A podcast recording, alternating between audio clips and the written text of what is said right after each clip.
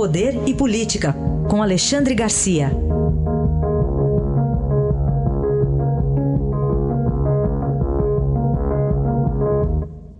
Alexandre, bom dia. Bom dia, Raíssa. Bom, vamos falar sobre a possibilidade de prisão para diretores de fundos de pensão. Houve uma denúncia aí do Ministério Público envolvendo três fundos de pensão, né, Alexandre? É, pois é, o Petros, que é o da Petrobras, né? E eu vejo aqui que a Sônia Raci está dando hoje que Petrobras pagava contra-cheque dos sindicalistas é, petroleiros 1 milhão e 300 mil, um salário médio de 17 mil. É, é, é, uma coisa de doido. Bom, mas enfim, o Petros, gente do Postales, né, uh, e, se não me engano, do FUNCEF, é, o FUNCEF, exatamente, isso, isso. que é o Fundo da Caixa Econômica Federal. Aí eu lembro, né, que os carteiros, pobres carteiros, estão pagando aí uma parte do seu contra-cheque descontado para sustentar o Postales, porque é, comprou por ordem dos sindicalistas ligados a partido político papéis podres lá da Cristina Kirchner. E aí tem um desvio aí mais ou menos de um bilhão. Né? Uh, foram uh, o, o, o, juiz, aliás, o Ministério Público identificou uh, bloqueio de 3 bilhões e 100 mil, pediu bloqueio de 3 bilhões e 100 mil, porque teriam desviado cerca de uma terça parte disso. Né? É o uso político partidário de fundos de pensão, esses fundos fechados, que só davam prejuízo, em 2017 deram 16 bilhões, segundo o relatório da Previdência Complementar, 16 bilhões de déficit. E agora, desde que os partidos políticos foram tirados lá de dentro, esse déficit já se transformou num superávit, só no primeiro semestre, de 3 bilhões e meio, um resultado líquido de mais de 13 bilhões sem partido político. Eh, isso aí faz com que a gente pense o período em que partidos políticos entraram em estatais, em fundos de pensão, em bancos eh, eh, federais, né? a tragédia que foi, a roubalheira que foi, a quantidade de desvios em nome da fé partidária. Né?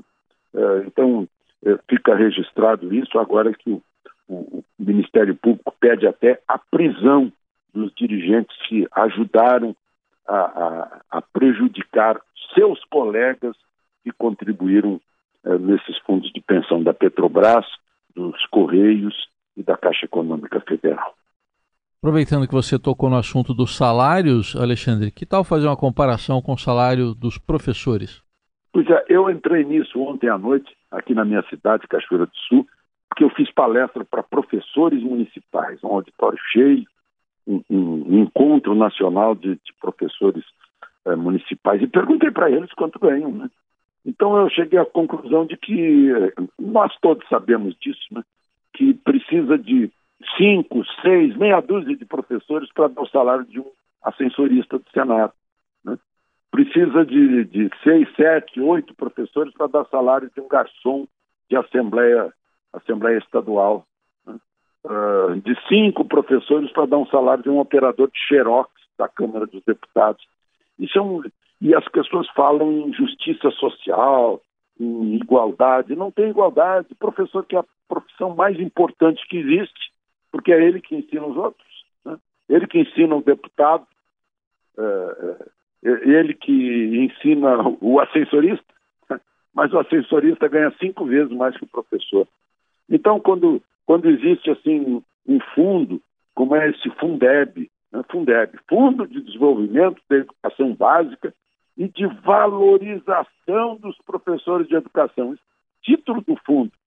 Só que na prática a teoria é diferente não se valoriza com salário, nem se valoriza com atualização na formação do professor, do ensino básico, que é isso que faz falta. Eu estava dizendo para eles ontem. O que, que adianta o sujeito ter diploma de curso superior se ainda não conhece a língua do país, né? se não consegue escrever? Pega chavões, retira chavões da internet e vai, uh, e vai control uh, e, e, e uh, soma né, a, a, põe uma palavra atrás da outra para formar uma frase. É uma coisa incrível. Né? Então era isso que eu queria deixar registrado aqui, já que sem educação não há salvação. Certamente. Alexandre, é, temos um caso aqui, vou pegar um caso específico para sua análise, do ex-prefeito de da cidade de uma cidade pequena, Mesópolis aqui, ah, menos de 2 mil habitantes, tá, interior tá de São Paulo. Né? Otávio Ciance, do PTB, ele é réu em 27 processos, pegou trauma da política. É, ele está desesperado, coitado. Né? O problema é esse. Nós vamos ter eleições dentro de um ano, dia 4 de outubro próximo. Vamos ter eleição municipal para eleger 5.570 prefeitos. Eu quero ver os partidos políticos encontrarem candidatos dispostos a assumirem esse cargo de risco, que é de prefeito de município pequeno. Vamos pegar aí quatro, mais de 4 mil municípios que são pequenos, que não têm recursos financeiros para ele pagar uma assessoria boa, ter um bom secretariado que o ajude. O sujeito entra, não sabe nada de administração pública.